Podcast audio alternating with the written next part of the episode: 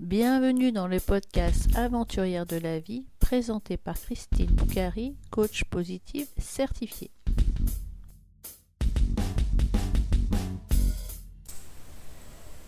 Dans le 55e épisode du podcast Aventurière de la vie, je reçois Delphine. Delphine est auteure et coach parental.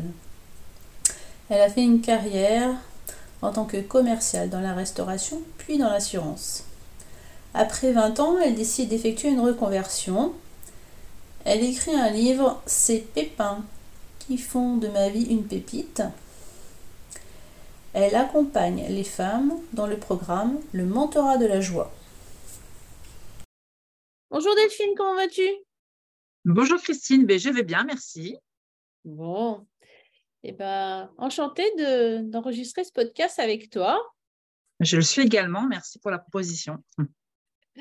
On s'est rencontrés euh, sur les réseaux, je crois. Tu, as, tu nous parleras un petit peu plus tard de, du livre que tu viens de sortir, mais je crois que c'est à ce sujet-là qu'on s'est rencontrés. Exact. Peux-tu te présenter, s'il te plaît? Oui, alors euh, on va commencer par euh, euh, je suis née en 1980. J'ai eu 42 ans du coup en décembre dernier.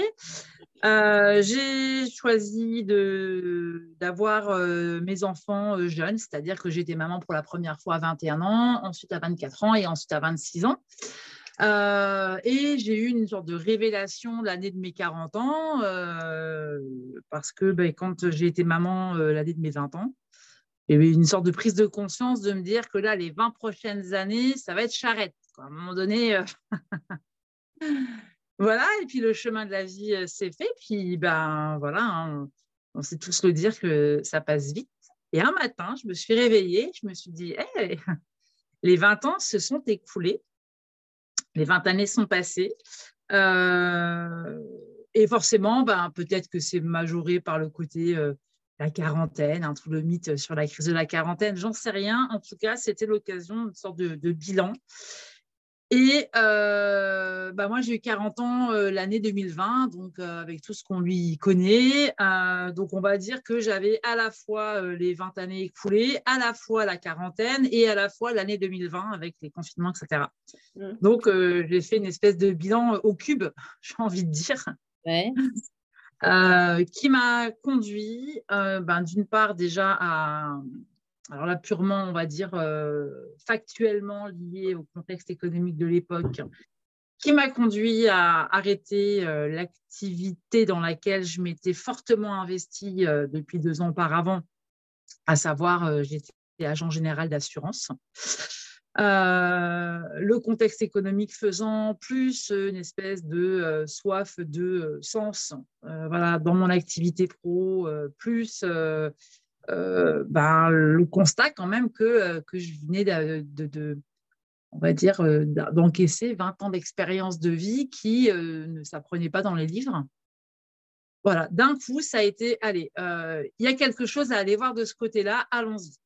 Et j'ai commencé à suivre mon intuition euh, j'ai décidé de changer de région. Je suis passée du nord-est de la France au sud-ouest de la France avec deux enfants encore scolarisés.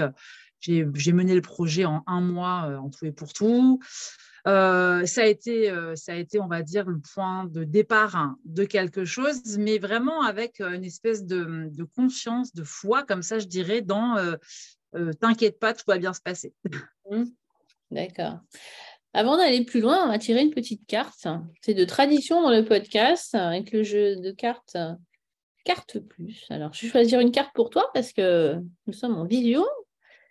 Euh, voilà, je choisis cette carte. Je suis intègre, je suis totalement fiable, je fais ce que je dis. Est-ce que ça t'inspire? Alors, ça m'inspire doublement, puisque euh, euh, je, pense, je pense être vigilante, en tout cas, et avertie à toujours faire ce que je dis. Mais ce point-là, ça a été aussi un point de, de grandissement, je dirais, puisque ça a été vraiment hein, la première question intérieure qui m'a été posée quand j'ai commencé le développement personnel. J'ai été accompagnée par une, par une coach en, 2020 et elle m'avait averti un petit peu à. je découvrais ce concept finalement, ce, ce qu'on rejette chez l'autre, en fait. Hein, c'est quelque chose qu'on ne veut pas forcément voilà, boire ou accepter chez soi. Et moi, j'avais ce côté-là, j'avais une espèce de haine envers les gens qui ne font pas ce qu'ils disent. Ouais. Alors, c'est rigolo de tirer cette carte-là aujourd'hui parce que ça me permet de voir à quel point je suis réconciliée ou pas avec ça. J'aime bien poser la question suivante. Euh, de quoi rêvais-tu quand tu étais petite, quand tu étais, euh, quand tu étais peut-être euh, vers l'âge de 10 ans, tu rêvais, tu rêvais de faire quoi plus grande? Alors, c'est intéressant aussi comme question, puisque là, je pense que je suis justement en train de rattraper ce rêve. Euh, moi, je rêvais d'être écrivaine de poètes, de poèmes, pardon. Ouais. poète. Voilà. À 10 ans, moi, j'aimais me mettre, j'ai toujours été, euh, bah, j'étais enfant unique déjà, donc euh, ça aide dans, la, dans, la solitude. Hein, donc, à un moment je me suis aimé, je, me suis mis à aimer cette solitude. et, et j'aimais bien côté, j'ai toujours aimé la pluie, par exemple, et j'ai vraiment des images très claires de souvenirs dans ma tête où j'aimais par exemple euh, m'asseoir sur un bord de fenêtre, regarder la pluie tomber, me laisser imprégner du spleen que ça engendre et, penser à des trucs et à écrire. Voilà, et j'avais beaucoup d'adoration pour, euh, pour Baudelaire, par exemple, voilà, pour Rimbaud. Enfin, c'était, euh, c'était mon univers de l'époque. D'accord. Et donc, quelle activité professionnelle tu as menée donc, de, je sais pas, de tes 20 ans jusqu'à tes 40 ans? Tu disais que tu parlais d'agent d'assurance, mais est-ce que ça a été ton activité pendant 20 ans? Non, non, non. Euh, le... Je suis d'ailleurs aujourd'hui le fruit d'une orientation euh, mal posée, une orientation qui a été posée à l'âge du lycée, euh, non pas en fonction de qui j'étais ou de ce à quoi j'aspirais, mais du contexte qui était autour de moi. Euh, dans, ce côté, dans ce côté que je viens de décrire, j'aime les poèmes et je suis rêveuse. J'avais un côté aussi très actif et c'était, ça a toujours été une, ambivalence chez moi, ce côté voilà, tête en l'air, rêveuse et le côté presque hyper active. J'ai toujours eu une énergie débordante, j'ai toujours fait beaucoup de cordes à sauter, de, de vélo, jouer à l'élastique à l'époque, c'était le truc, voilà ça faisait suer un peu autour de moi. Et hum, maintenant, avec le recul, je, vois à quel point, en fait, justement, à partir de, cette entrée au collège, euh, ben, euh, en dissonance, en fait, avec euh, mes aspirations. Finalement, est-ce que le monde extérieur attendait de moi J'avais j'avais quand même quelque chose de l'ordre autour de moi qui disait trouve-toi un vrai métier. Quoi. Enfin, à un moment donné, il faut bosser à l'école, il faut passer son bac, etc. Enfin, cursus euh, hyper classique qui plus est dans ces années-là. Euh, donc euh, j'ai tenté le truc. Alors en plus, bon, il s'avère que j'étais assez bonne élève. Donc bah, tout se passe bien, sauf qu'à un moment donné, bah, arrivé 14-15 ans, c'est pas, je, m'ennuie moi, tu vois, à un moment donné, dans ce tempérament-là, assis sur les bancs de l'école, ok, c'est intéressant, il y a des cours qui me passionnent, j'ai 20 sur 20 en histoire géo, etc., mais ça me saoule, je m'ennuie. Et là, je commence à dire à mes parents, mais euh, moi, j'aimerais tellement euh, apprendre la coiffure, je voudrais être coiffeuse, mais euh, je voudrais pouvoir voyager avec ce métier, je voudrais coiffer des stars, je voudrais. J'avais une ambition comme ça, ouais, un, peu, un peu folle, quoi. Mes parents m'ont eu sur le, un peu sur le tard, ils avaient la quarantaine tous les deux quand je suis née. Enfin, c'est un peu chier, quoi, tu vois, d'avoir une gamine qui pense comme ça, mince, elle est bonne élève. Hein. Puis forcément, quand euh, on rencontre les professeurs, euh, non, mais messieurs, dames, ne laissez pas votre fille partir dans ce délire, c'est un délire d'adolescente, euh, etc. Donc, il faut absolument qu'elle aille au lycée. Je suis rentrée sur dossier dans le lycée le plus côté de la ville. Mais comme on ne savait pas trop dans quelle filière me mettre, moi j'arrive à la, première réforme du bac. On est au début, là, on vient de quitter les F machin et on arrive au SES, SMS. Donc il y a le bac L, bac ES, bac S, S L, S et ES. Et on me dit, bah, allez, SMS, donc sciences médico-sociales. Ok, je vais là-dedans parce que j'aimais quand même bien le milieu euh, voilà, médical, mais j'étais pas bonne en maths. Donc on met là-dedans. Mais, mais en soi, euh, en soi c'était, le bac qui préparait euh, aux écoles d'infirmières, enfin absolument pas dans des métiers qui me faisaient vibrer. Quoi. Mmh. Donc bah, une mauvaise orientation à 16 ans, voilà, dans un moment donné ma vie où je n'avais peut-être pas forcément envie de continuer à me conformer à quelque chose, j'ai pété mon boulon et j'ai arrêté l'école au premier trimestre de seconde. Et là, je me suis dit, enfin, j'ai promis quand même à, mon père à l'époque, mais t'inquiète, papa, je m'en sortirai. Mmh. Je suis restée un an sans rien faire parce que bah, c'est compliqué de retrouver un apprentissage, parce que ce, que ce à quoi j'aspirais quand même initialement, c'était de faire un apprentissage de coiffure. Ouais. Je suis restée un an sans rien faire. Et puis, ben, euh, le seul apprentissage que j'ai trouvé, c'était euh, un apprentissage vente. Alors, je suis rentrée dans une pâtisserie-chocolaterie. Euh, mon, maître d'apprentissage de l'époque, qui est décédé aujourd'hui, était, a été depuis meilleur ouvrier de France en chocolaterie. Ce qui fait qu'en fait, la vie m'a dirigée vers le commerce et vers le côté un peu, euh, un peu à étiquette. C'est-à-dire que euh, du fait d'avoir commencé en apprentissage dans une entreprise quand même euh, très cotée, ça m'a quand même fait un CV, on va dire, pas mal. et j'ai pu comme ça un peu gravir les échelons en interne. J'ai passé pas mal d'années aussi dans une enseigne de restauration qui vend de la viande qui sert très vite on mange des steaks frites euh, assis sur des banquettes dans une ambiance western. J'ai pu, euh, m'initier euh, au management, donc j'ai commencé à avoir un job de chef d'équipe, c'est l'équivalent du, maître d'hôtel. J'ai évolué comme ça. Entre-temps, j'ai eu mes enfants. Pendant que moi, j'ai eu mes enfants, leur père s'est mis à son compte. donc, j'ai pu aussi être sur le statut de conjoint collaborateur. Donc, il y a eu des années comme ça où j'étais salarié, maman, conjoint collaborateur. Hum, et puis, euh, la restauration fatigue un peu, avec trois enfants quand même, on va pas se mentir. Euh, le couple commence un peu à s'essouffler, euh, donc j'arrête. Et puis là, je suis recrutée par une entreprise qui vend des, des robots culinaires à un prix à quatre chiffres. Voilà, mmh. parce que du coup, je sortais d'un modèle commercial et managériale qui les intéressait. Donc, je fais cinq années chez eux, je développe une équipe, etc. Je développe un réseau.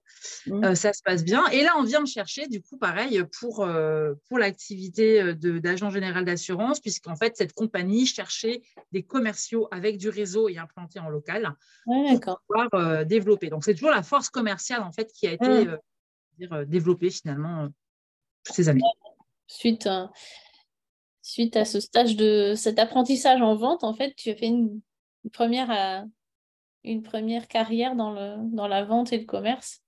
C'est ça, je pense qu'aujourd'hui, maintenant, je peux le dire que j'ai une, voilà, une vraie puissance commerciale. Quoi. 20 ans quand même. Et du coup, à 40 ans, qu'est-ce qui s'est passé? C'est juste euh, le confinement, tes 40 ans, ou est-ce qu'il y a eu d'autres événements qui te sont déclenchés euh, euh alors, la quarantaine? Euh, déjà, déjà quelques années auparavant, j'avais 35 ans, il m'arrive un, il m'arrive un pépin qui, qui fait que j'arrive à l'hôpital euh, en, statut d'hémorragie interne plus plus. Euh, et, et, on me transfuse deux poches de sang. Enfin, quand j'arrive au bloc, clairement, on me dit, ben, on sait, on sait, on, sait pas ce qu'on va pouvoir faire. Quoi. Enfin, c'était, c'était quand même pronostic vital très très engagé.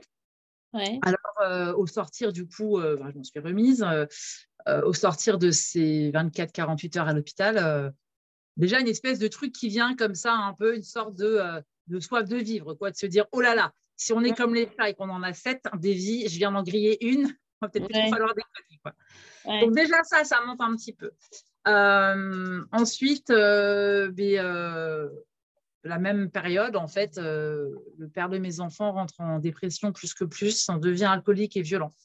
Mm. Donc là, déjà, euh, voilà, le truc qui monte, il monte, il monte. Un, déclencheur, à un moment donné, j'arrive à, j'arrive à m'extirper de la situation et à le quitter. Mm. peut-être 15 jours, 3 semaines après avoir enclenché ce départ de la maison, qui bon, a été quand même compliqué pendant une bonne année, il y a eu de la traque, etc. Mon papa rentre à l'hôpital, euh, il n'en sortira pas, il décède quelques semaines après. Bon, allez, donc là, là je suis vraiment en mode, euh, j'ai, euh, j'ai, arc-bouté le dos, on va dire, hein, et le, ma peau, ça devient un cuir qui stanne en fait sur les coups de bâton, donc on sent plus trop le shoot, on avance comme ça. Enfin, on, je dis on, c'est je. Mmh. ma maman, qui était déjà bien grabataire à ce moment-là, bah, j'accompagne tant que je peux. Donc, je, prends le deuil de mon papa, euh, les trois adolescents qui sont dans une turbulence liée au divorce. J'accompagne ma maman en fin de vie. elle décède. Et puis là, bon, je me dis, allez, de toute façon, maintenant, il faut vivre, quoi. Enfin, euh, ça y est, il faut, faut, passer à autre chose, quoi. Donc, j'accepte cette proposition euh, euh, de la compagnie d'assurance et je me dis, oh, bah, ça tombe bien, ça va un petit peu me divertir. Je vais rentrer en formation chez eux. Je passe, je passe un niveau licence en assurance, en fait, pour me divertir. Hein. Mais je passe quand même six mois au sein de la compagnie, loin de chez moi, je bute mmh. truc. Oh, je reviens avec presque 15 à mon examen, donc c'est super positif, tout va bien, je communique cette énergie à mes enfants, etc. Ah, et puis à un moment donné, bizarrement, le corps a commencé à donner des petits signes de faiblesse. Mais bon, voilà, le cabinet était créé, il fallait bosser. Donc, que ce soit otite, que ce soit sinusite, que ce soit fatigue, que ce soit problème de l'estomac, etc., ben, je faisais avec. En fait, tous les matins, je me levais avec mon paquet de désagréments et, et je continuais comme ça.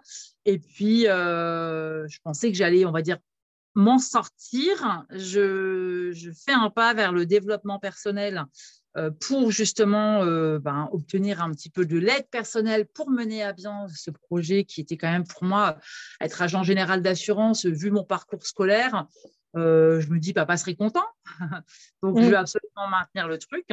Et puis là, ben, l'été 2020, j'ai deux amis qui, successivement, à un mois d'intervalle, perdent leur fils. Euh, donc, on était dans un cercle d'amis proches. Donc, c'est-à-dire que celle qui perd son fils, la première, se retrouve à, euh, à, l'enterrement euh, du fils de l'autre. Quoi.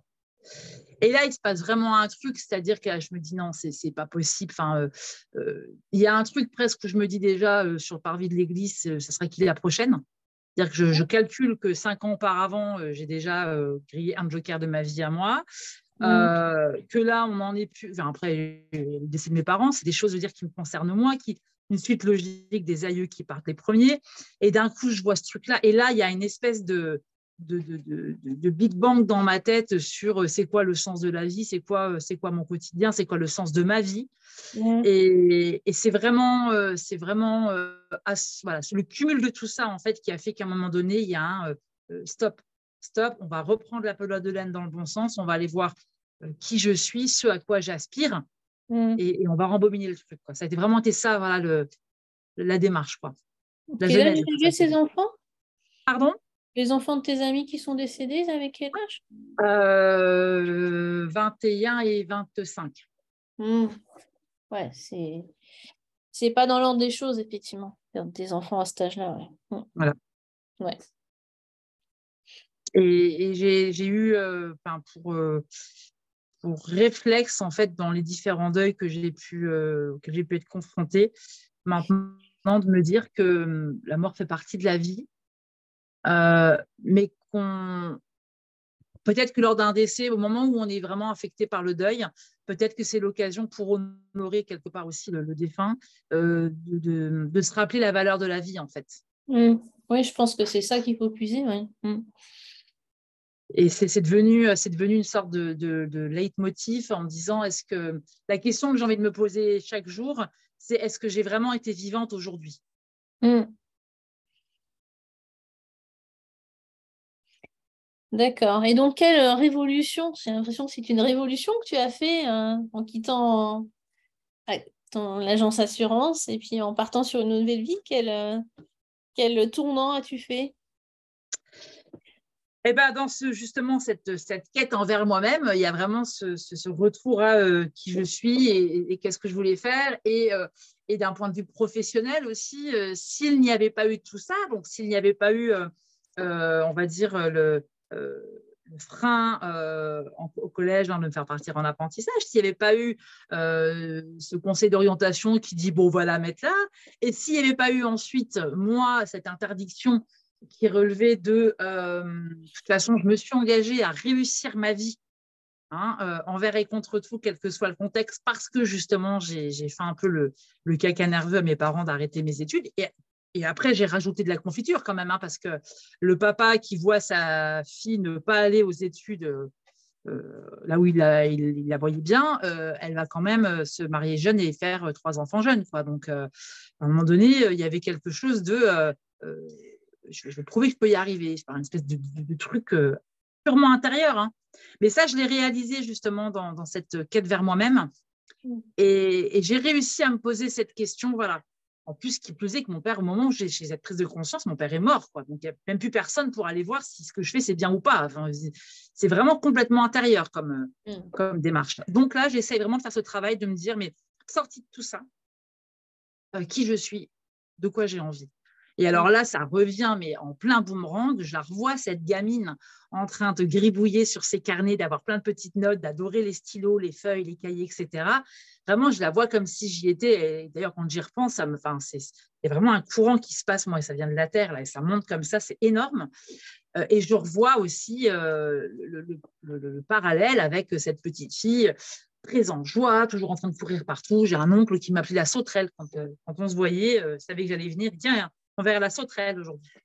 Et je me dis Mais c'est vrai, c'est ça, moi. Mm.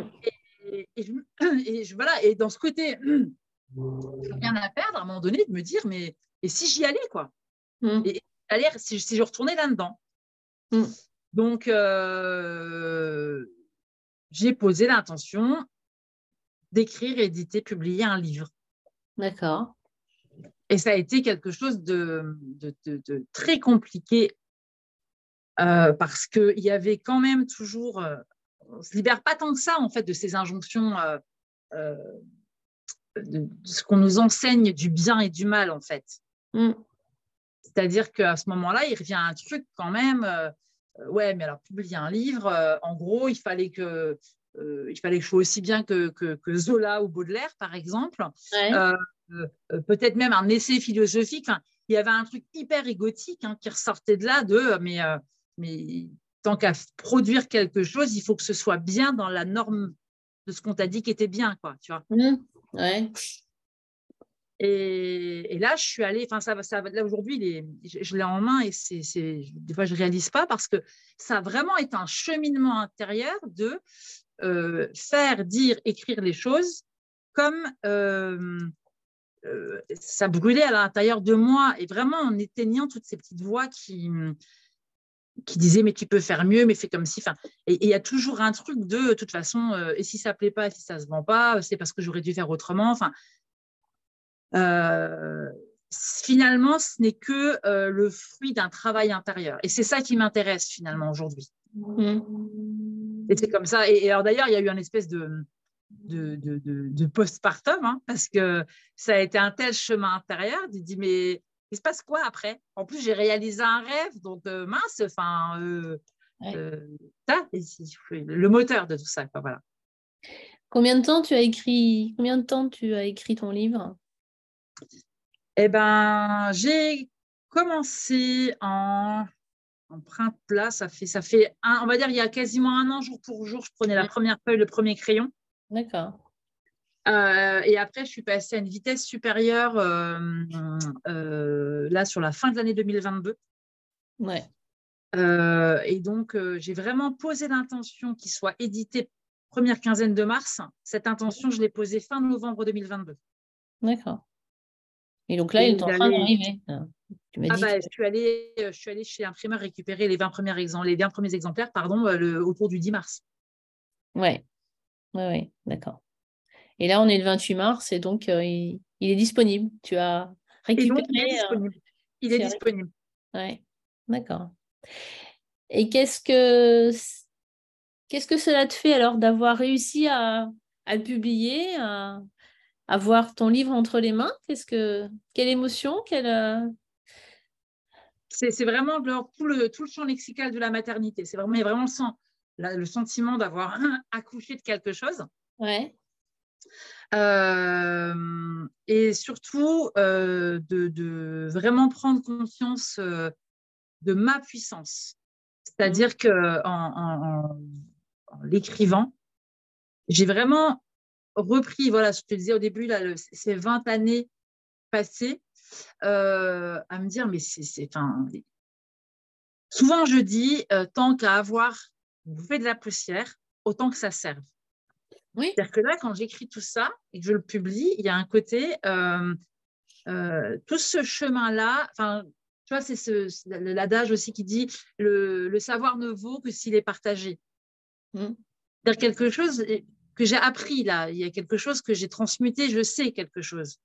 C'est un, euh, maintenant, c'est l'heure de le alors, transmettre, partager. Je n'ai pas encore trouvé le mot exact, hein, mais c'est comme si euh, ça m'honorait le travail accompli. C'est-à-dire que jusqu'à maintenant, j'étais dans quelque chose, mais professionnellement, tu n'es rien parce que tu n'as pas suivi le cursus euh, studieux qu'il t'était alloué presque quelque part, tu vois.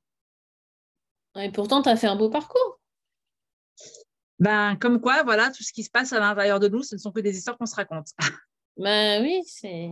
Mais en tout cas, en racontant, bah tiens, voilà, je vais peut-être finir là-dessus, en racontant mon histoire, en, vraiment en la racontant, en la publiant, ouais. je pense que euh, je l'éteins, je fais taire les autres histoires que je me racontais, tu vois. Oui.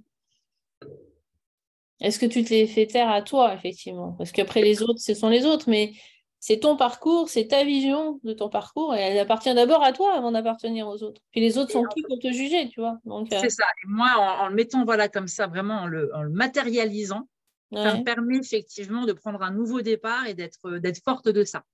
Mm-hmm.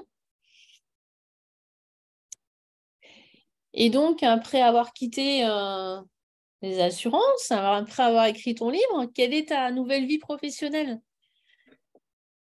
Alors, euh, justement, forte de tout ce parcours-là, euh, aujourd'hui, j'ai décidé de créer euh, le mentorat de la joie, qui est un programme d'accompagnement destiné, alors particulièrement aux mamans qui combattent et qui luttent justement face à, aux difficultés d'orientation de leur enfant parce qu'en fait, il y a une espèce de, poupée gigogne là-dedans, c'est-à-dire qu'il y a un imbroglio entre l'enfant en souffrance, le parent en souffrance, et, euh, ma, mon ambition, je dirais, c'est de mettre justement mes connaissances, mon histoire à profit pour aller peut-être euh, voilà, euh, exploser ce, ce, ce, maillon qui finalement euh, les, les, détache ou les désattacher, les détache finalement euh, de la joie, de l'amour de soi et, leur interdit presque d'être pleinement en vie. Aujourd'hui, je combats contre les morts vivants. Mmh. C'est-à-dire, tu veux parler d'orientation scolaire?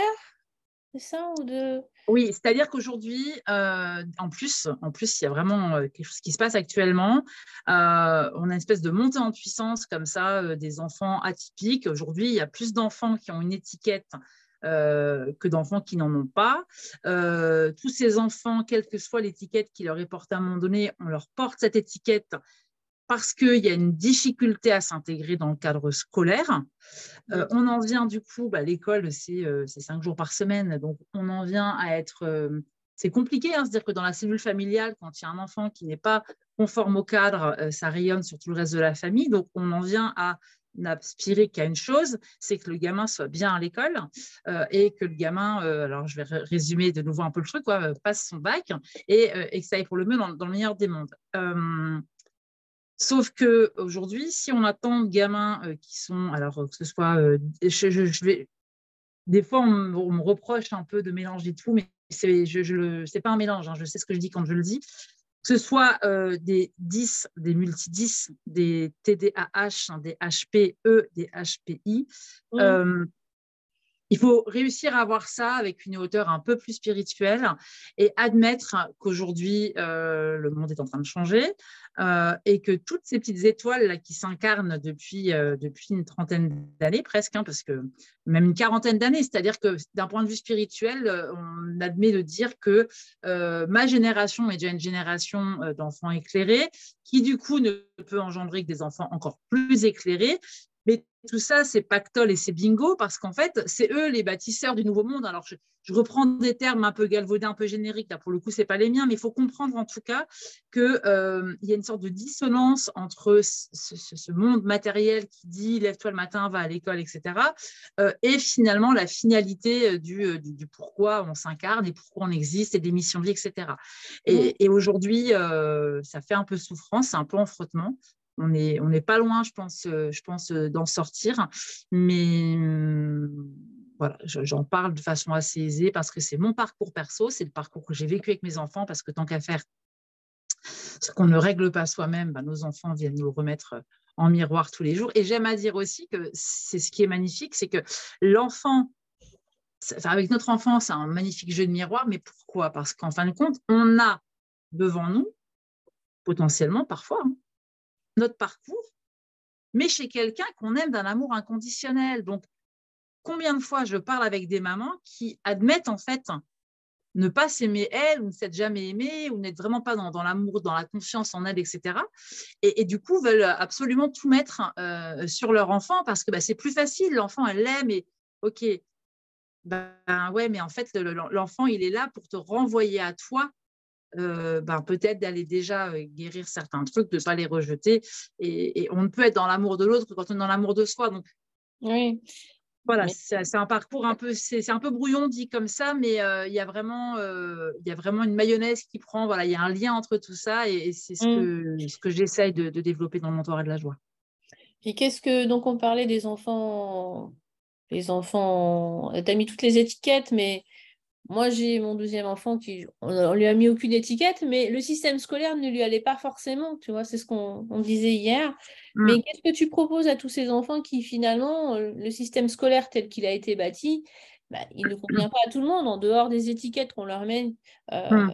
Il y a un système scolaire, on voudrait que 100% des enfants, ils adhèrent, en fait. Il y en a 20 euh, à 30% qui n'y adhèrent pas. Qu'est-ce qu'on peut leur... Qu'est-ce qu'on peut leur proposer à ces enfants-là? Alors, j'ai eu un entretien euh, la semaine dernière avec un, papa qui était euh, complètement là-dedans. C'est-à-dire que euh, lui, il a la confiance en, son enfant, qu'il s'en sortira. Hein. D'un autre côté, il y a son épouse, qui, donc la maman, qui est vraiment en souffrance de, ça, de, voir ce gamin qui ne qui, va pas bien quand il va à l'école et qui peut-être même ne veut plus y aller forcément, hein, ça, on, peut, tenir le système, on va dire, à, bout de bras euh, jusqu'à l'entrée milieu de collège, mais à un moment donné, l'individu, l'enfant devient un individu, et donc du coup, ben, ça, c'est souvent à ces âges-là hein, que ça rentre un peu en, pétard. Euh, j'en suis venue du coup avec ce papa à proposer une chose qui est finalement de faire comprendre que effectivement le package école, il va falloir se l'avaler. De toute façon, on ne peut pas forcément les contre.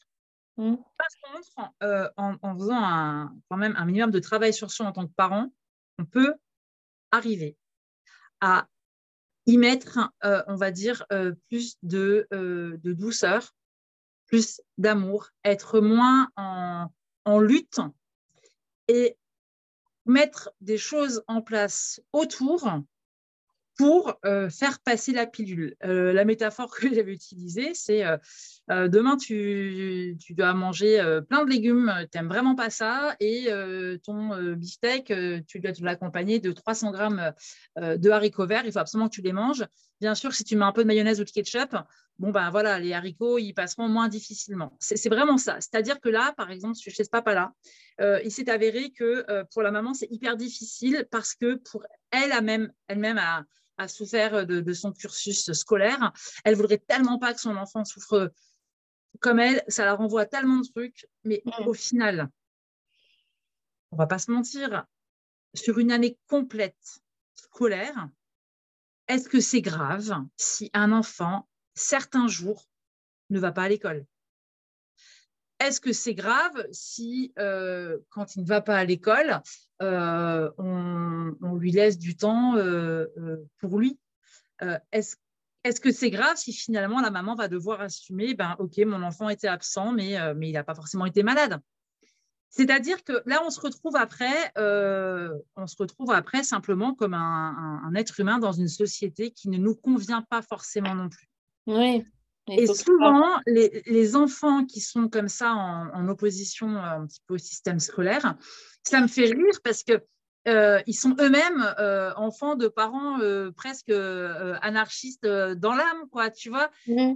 À un moment donné, tu demandes à ton enfant de se confronter, de se conformer à un cadre, alors qu'il est confronté, qu'il n'a même pas les armes pour le faire, alors que toi, adulte, tu es déjà en lutte contre mmh. un, un, cadre qui ne te convient pas forcément. Donc mmh. voilà, vraiment aujourd'hui, ce qui est le plus, je dirais, le plus accessible C'est ça, et je pense que c'est le point de départ, c'est-à-dire que là, je reste sur cet exemple de, de, ce, couple-là, cette famille-là. le papa, en plus, me, me donnait raison dans le point de vue, c'est-à-dire qu'il avait bien conscience que finalement, sa femme, elle ne faisait que transposer ses craintes, ses douleurs et ses souffrances sur le parcours de son enfant. Et, et quand je lui ai soufflé justement d'aller aider sa femme à, dépasser ça et à, et à faire euh, une coupure finalement entre son parcours à elle et celui de son enfant, euh, il a bien vu là-dedans une piste. Mmh. Voilà, pour déjà un petit peu dégoupiller, désamorcer, je dirais, tout ça. Mmh D'accord. Et donc, euh, c'est le programme que tu proposes? Quel, que tu pourrais nous expliquer? Là, si je reste par exemple sur mon, exemple là, avec cette famille-là, là, on vient de mettre un, on vient de mettre un doigt sur quelque chose qui est de d'encourager la maman à euh, reprendre confiance en elle et, à savoir euh, finalement qui elle est, elle, mmh. sortie de tous ces pseudo-échecs, on va dire, scolaires, mmh. euh, pour pouvoir accompagner son enfant. Et donc, moi, ce que je propose aux femmes, c'est un accompagnement pour vraiment leur permettre de se connecter à elles, à qui elles sont et, et j'aime dire se réaliser pour tout réaliser. Mmh. L'idée, c'est vraiment de leur permettre d'aller euh, euh, à la fois dans la confiance en elles, mais à la fois aussi dans la réalisation d'elles-mêmes, parce que ben, se réaliser quand on n'a pas confiance en soi, c'est compliqué. Bien sûr. Et, vraiment, le, le, je dirais le moteur de tout ça, c'est qu'il n'y a qu'une chose qui marche en éducation, c'est l'exemplarité. Mmh et euh, avoir pour attendre de son enfant qu'il soit heureux, épanoui, quand on est soi-même malheureuse comme une pierre, ça ne peut pas marcher c'est vraiment euh, arrête de fumer avec une clope au bec. Oui. Mais est-ce que les parents qui sont dans la souffrance de l'orientation, parce que moi je le vois avec euh, mon neveu là, qui doit passer son bac avec Parcoursup, et puis j'en ai un autre d'un autre côté de ma famille.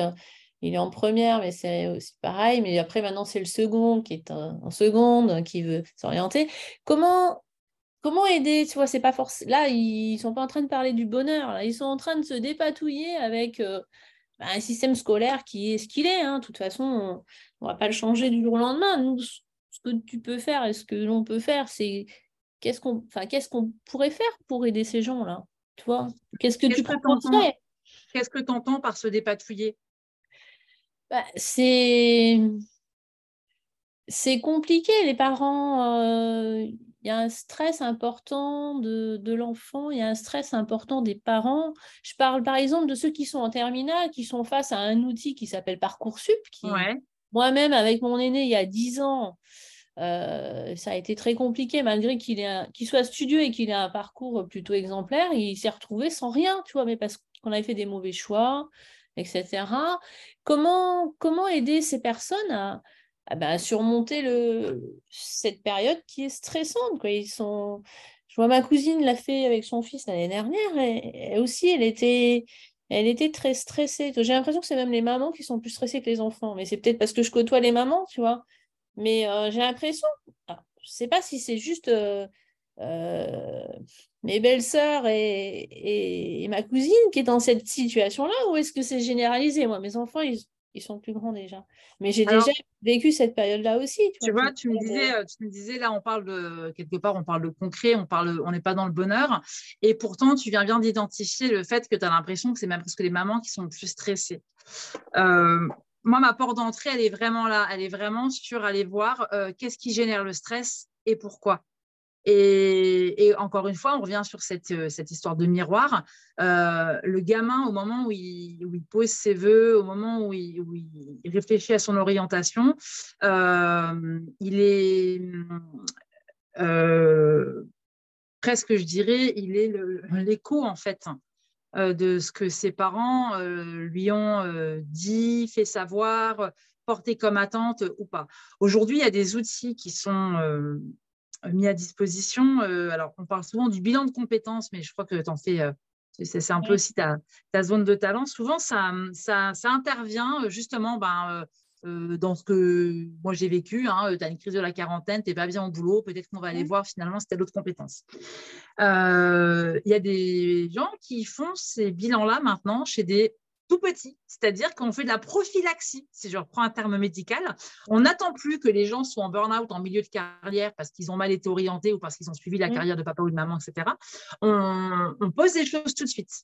Et euh, moi, c'est vraiment à ça que j'encourage, c'est-à-dire que les parents euh, qui vraiment sont dans ces difficultés-là, premièrement, encore une fois, déjà, comme dans, comme dans, dans toute émotion qui nous traverse, on se pose, on respire, on accueille et on voit ce qui se passe. Euh, c'est jamais grave si un enfant, euh, finalement, ben, doit refaire une première année. C'est jamais grave si finalement euh, l'enfant venait à annoncer aux parents ben non, c'est pas trop ça que je veux faire. J'ai envie de dire, le pire que j'ai vu. Ça dépend des parents et ça dépend des enfants. Tu vois, ça dépend un petit peu si les parents sont ouverts ou si les parents ne sont pas ouverts à, ce que leur enfant euh, fasse quelque chose de différent de ce qu'ils ont prévu pour leur enfant. Tu vois, il y a encore, après, je pense, pense qu'il y a de tout, hein, mais euh, si euh, toute la famille a fait un bac plus 5, est-ce qu'il va dire ah bah, tu, je pars faire un, un truc de, de, cuisinier, par exemple, pour donner un Alors, Tu vois, enfin, c'est après, c'est ça dépend un petit peu du, du positionnement des parents et des enfants. De, toute façon, de toute façon euh, la personne qui a en soi la passion de la cuisine et qui va faire ingénieur pour faire plaisir euh, à sa lignée, à un moment donné, ça va péter. C'est-à-dire que c'est juste un pansement sur une plaie et euh, et c'est parce qu'il n'est pas complètement fait en tant que personne qu'il n'est pas complètement fait en tant qu'individu pour s'opposer finalement aux parents. Donc, on passe comme ça le cap du lycée, de l'université, des études, etc. Et ça revient en boomerang à 25-30 ans. Le, meilleur, euh, enfin, je peux dire le meilleur exemple, mais en tout cas, l'exemple le plus flagrant que j'ai sous la main de réussite dans ce sens, j'ai un ami qui est aujourd'hui euh, pianiste et qui a euh, remporté des concours jazz pulsation. Enfin, il est vraiment dans le, il est dans le jazz. Mmh. Euh, c'est quelqu'un qui euh, est justement issu d'une famille euh, de docteurs et qui avait commencé par une fac de médecine parce qu'à un moment donné, c'est comme ça. C'est-à-dire que, comme tu le dis, il y a des. on, le voit bien, il n'y a pas que dans les études, hein, il, y a, plein de choses qui se répètent comme ça sur des schémas un peu transgénérationnels parce que c'est comme ça, c'est tellement induit euh, qu'on ne peut pas aller outre. Et hum, donc, il avait fait un peu de, un peu de conservatoire parce que ben, euh, voilà, ça faisait partie de ses activités extrascolaires, mais euh, il a fallu arrêter en, rentrant dans les études supérieures parce que bon, c'était plus trop plus trop possible. Et un matin, il a pris son courage à deux mains. Il a dit à ses parents, moi, j'arrête la fac de médecine. C'est vraiment pas ça que je veux faire. Mmh. Je, je, veux être pianiste et, et, je vais reprendre. Et voilà. Aujourd'hui, il s'éclate dans son truc. Mm. Euh, c'est sûr qu'il va te cacher en cacher. Alors, euh, euh, on, pourrait tous se poser la question hein, du, du, bien-être financier, etc., etc. Oui, c'est ça, oui. Mais après, c'est vrai que il y a des personnes qui peuvent accepter que réussir sa vie, c'est pas avoir une Mercedes, un appartement à Neuilly et puis je sais pas quoi, que c'est être heureux. Mais tu vois, tu as encore des gens qui sont dans ce modèle-là et et des parents qui peuvent être dans ce modèle-là. Mais de toute façon, euh, si tu reprends ce que je disais au départ, euh, l'enfant vient en miroir. C'est-à-dire que euh, je dis souvent aussi, et ça, cette phrase-là, je l'ai entendue, mes enfants étaient en maternelle, les enfants naissent pour te faire aller là où tu ne serais pas allé s'ils n'étaient pas nés. Je suis toujours pleine de, moi, je suis toujours pleine de, je suis ébahie devant, euh, devant des, des, piotes de 25, euh, 30 ans, 35 ans, qui sont euh, complètement à l'aise, complètement en ligne, qui n'ont pas d'enfants, qui en ont fait le choix, etc. Je me dis, mais merde, c'est quoi qui leur revient au quotidien pour grandir? Parce que finalement, moi, ça a été facile. Hein. je me suis pris les miroirs de mi-gamin pour aller creuser un peu à l'intérieur. Mmh. Mais c'est vraiment ça. C'est-à-dire que aujourd'hui, on est averti à toutes ces, ces, ces, ces, chapes de plomb là transgénérationnelles. Quand un gamin vient chambouler un petit peu tous ces dictates familiaux, ben, il, renvoie le parent à aller faire le boulot de nettoyage qui lui incombe quelque part. On, sait maintenant qu'on ne peut pas bêtement reproduire et, faire des choses sans jamais trop se poser de questions. On sait aussi que parfois, la porte d'entrée pour aller dégager ces trucs-là, ça va être des souffrances, des maladies, des, choses, qui, des choses qui vont Euh, un, je le dis, hein, les, burn-out là, des, 35-40 ans là, de ces euh, dix dernières années, euh, pour la plupart, c'est quand même des personnes qui ont lutté en vent contraire. C'est-à-dire qu'à un moment donné, va, va, va, la cruche à l'eau, va, mince, va la cruche à l'eau jusqu'à temps qu'elle se casse. Je crois que c'est ça le, si je mets les mots dans, dans l'ordre. C'est vraiment ça, c'est t'avances, t'avances, t'avances, tu tiens jusqu'à ce que tu puisses tenir. quoi. Et hum, j'ai vu des personnes avoir des, des cancers, être en récidive de cancer, euh, avoir conscience que euh, c'est un mal-être dans lequel elles arrivent à se placer plutôt que d'aller voir à l'intérieur ce qui se passe pour que ça n'arrive pas. Et hmm. pourtant, qui n'ont pas, qui n'ont pas la capacité. J'ai parlé avec une femme qui me disait clairement, je, sais que là, euh, enfin, je sais lui faire comprendre conscience que elle allait droit vers la récidive, elle avait rendez-vous chez son oncologue quelques semaines après et elle me dit oui, mais je ne sais pas faire autrement. Et ce statut euh, de, de, malade, quand enfin, j'étais pas si mal finalement quand j'étais malade avec les gens autour de moi. Donc, il n'y a, aucun jugement là-dedans. Chacun avance avec ses moyens et, avec ses capacités. Moi, mm. ma mission, elle est un peu juste d'éveiller au sujet. Je ne demande pas qu'on me rejoigne et qu'on soit d'accord avec ce que je dis. Je, dis je, dis juste que c'est un point de vue, que j'ai des arguments pour le défendre et qu'après, bah, chacun fait ce qu'il peut avec ce qu'il a. Mm.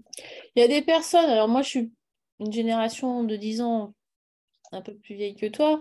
Euh, moi j'ai des amis, moi j'ai 53 ans, des amis de 53, 55 euh, qui sont peut-être dans un mal-être mais qui ne vont pas forcément changer, tu vois. Alors mm. peut-être elles vont attendre la retraite, mais maintenant comme elle est repoussée, il va falloir qu'ils attendent un peu plus. Mais euh, tu vois, puis a nous sommes toutes les deux dans des changements, on a fait des changements de, parcours professionnel, mais euh, il y en a, non, elles ne sont pas forcément bien et elles ne vont pas forcément changer. Tu vois, c'est pas, ça ne concerne pas tout le monde. Comme tu parlais de cette dame qui était malade, elle ne va pas forcément avoir la capacité ou la petite étincelle qui va la faire euh, changer de, point de vue et puis euh, de plus être dans ce qu'elle est aujourd'hui, tu vois. C'est ça. Et c'est pour ça que je, vraiment j'insiste sur le fait qu'il n'y a aucun jugement sur, euh, de ma part en tout cas, sur euh, les situations de chacun. Mais on, peut, comme ça, si on observe et qu'on prend un peu de hauteur, on peut se dire qu'il y a des choses, euh, il y a des choses qui se jouent, qui peuvent être modifiées. Quand j'ai fait un retour sur le, programme en dev perso que j'avais suivi en 2020, j'étais revenue, moi j'aime bien les métaphores, tu as remarqué, l'aiguillage des trains.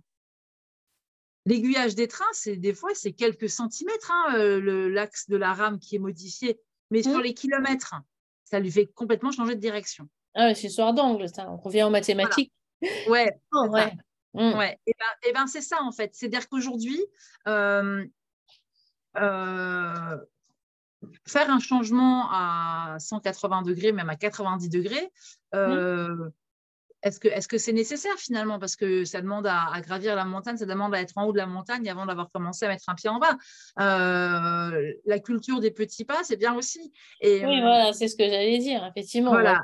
Et à partir du moment où on a conscience de quelque chose euh, et, qu'on essaye de mettre un, voilà, un pied en avant, c'est pour ça que moi j'ai choisi vraiment de proposer aux femmes d'aller vers, enfin, je, parle du principe que le plus court chemin vers la, résolution d'un problème quel qu'il soit, hein, on, a la source de tout, au lieu de se dire on est responsable, c'est à cause de nous, moi j'ai envie d'ouvrir au fait que ben, c'est grâce à nous en fait s'il peut se résoudre. C'est-à-dire que euh, la, garantie que je peux offrir à toutes mes clientes ou à mes prospects qui n'ont pas encore choisi de, rejoindre le mentorat, c'est que quoi qu'il advienne du problème qui les a, on va dire, conduites à se remettre en question sur elles, quoi qu'il advienne de la résolution ou pas de ce problème, elles auront euh, un, réel mieux-être physique, mental.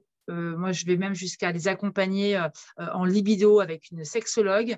L'idée, c'est vraiment d'être dans, un, dans une plénitude de soi pour que ça rejaillisse. Et au final, quand on est dans le kiff de, de qui on est, on s'en fout finalement de ce que ça rejaillit à l'extérieur parce qu'il y a une espèce d'addiction comme ça au bien-être qui fait que ben, tant qu'à expérimenter, expérimentons dans, la joie, la bonne humeur et, soyons bien. Ouais. C'est un peu comme euh, le trek que je vais proposer en juin. Euh, on va monter une montagne à 4000 mètres. Tu vois, on part, euh, le, on va laisser l'auberge à 1850 mètres. Donc, on a quand même un dénivelé important pour monter et puis pour redescendre. Mais on va faire cette, cette ascension en deux jours et demi, en fait. On ne va pas la faire en, en une journée. Donc les petits pas, c'est petits pas après petits pas. Et ce que j'aime bien aussi, c'est le chemin. Tu vois, en une vie, C'est notre vie, c'est un chemin. Donc c'est pas même si tu dois faire un on repart sur les angles là, une petite euh, mm. diversion de alors 180 degrés, ça fait quand même beaucoup au niveau de, de l'angle, mais changer un petit peu, c'est vraiment bah tu commences à changer un petit peu et puis après un petit peu, tu vois, c'est comme sortir de sa zone de confort. Tu vas pas forcément de jour au lendemain devenir clown, mais peut-être que tu peux euh, euh, aller faire du yoga du rire, ou je sais pas, je prends cet exemple comme ça, ou... et puis aller petit à petit, petit à petit, aller. Euh, Être 10%, meilleur chaque jour. C'est-à-dire que si on se donne juste un objectif de 10% de plus que la veille, on peut déjà aussi, en proportion, faire des choses énormes. Et puis si 10% ça fait trop, c'est faire un plus petit pas. Et puis l'essentiel, euh, tu vois, moi, quand je pense aux personnes qui sont euh, dans une mauvaise passe, un peu en dépression, en déprime, en galère, je me dis si déjà elles sont sur la bonne pente. Moi, mm. je pense à une copine en particulier.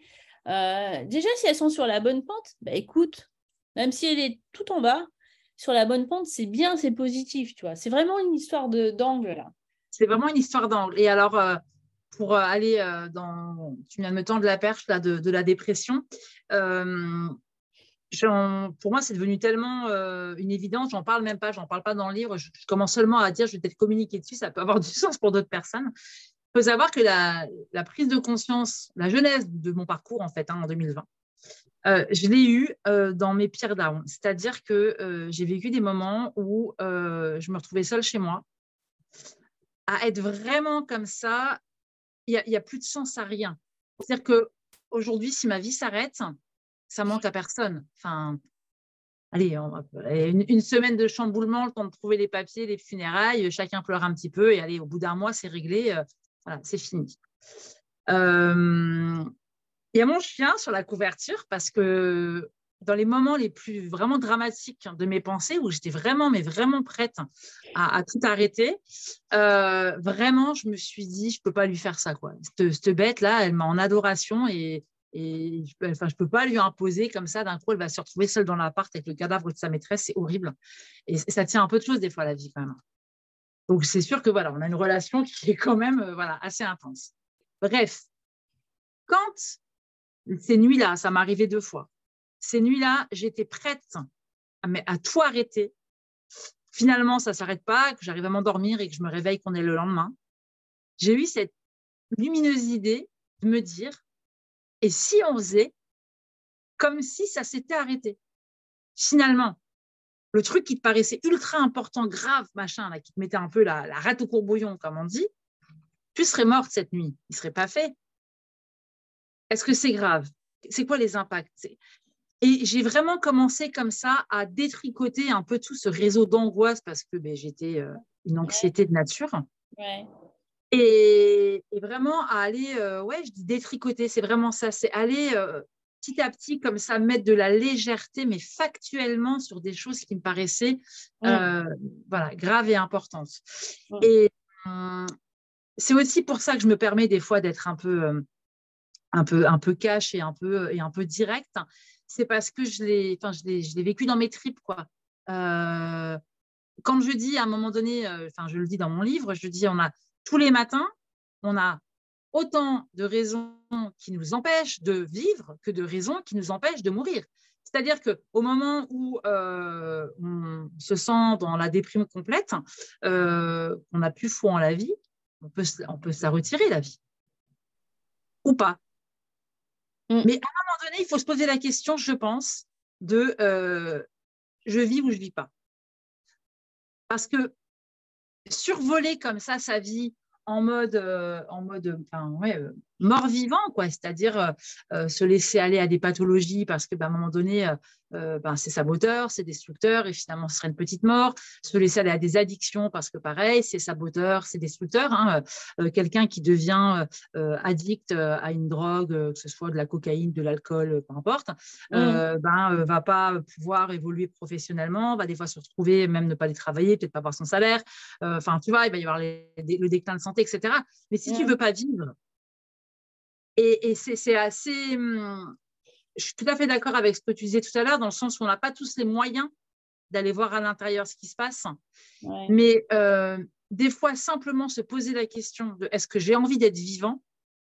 Quand le oui arrive, quand le oui arrive de façon flag, d'un coup, on, reprend cette valeur de la vie à se dire, euh, bah, finalement, euh, qu'est-ce que je peux faire pour appréhender les bons côtés? Parce que dans le côté, euh, oui, je veux vivre, ça, oui, bah, je veux bien vivre pour ça, ça, ça, mais je veux pas ça, ça, ça. Bah, donne-toi les moyens de n'avoir que ces bons côtés. Mais il y a toujours des solutions pour que la, que la vie gagne. Ouais, mais si, si tu te dis, bah non, c'est pas intéressant de vivre, je sais pas. Tu vois, il y en a qui se disent ça, il y en a qui passent à l'acte aussi. Donc, je sais pas ce que c'est cette question-là qu'il faut se poser. Alors, je suis d'accord que mon but, c'est pas de faire un suicide collectif. Hein, je ne suis pas en train de dire aux gens de tirer-vous une balle, mais juste se poser la question de la valeur de la vie au moment où on va pas bien. Euh, je ne sais pas si le, celui qui a bu plein d'alcool pour oublier je ne sais quoi, il est capable de se poser cette question-là?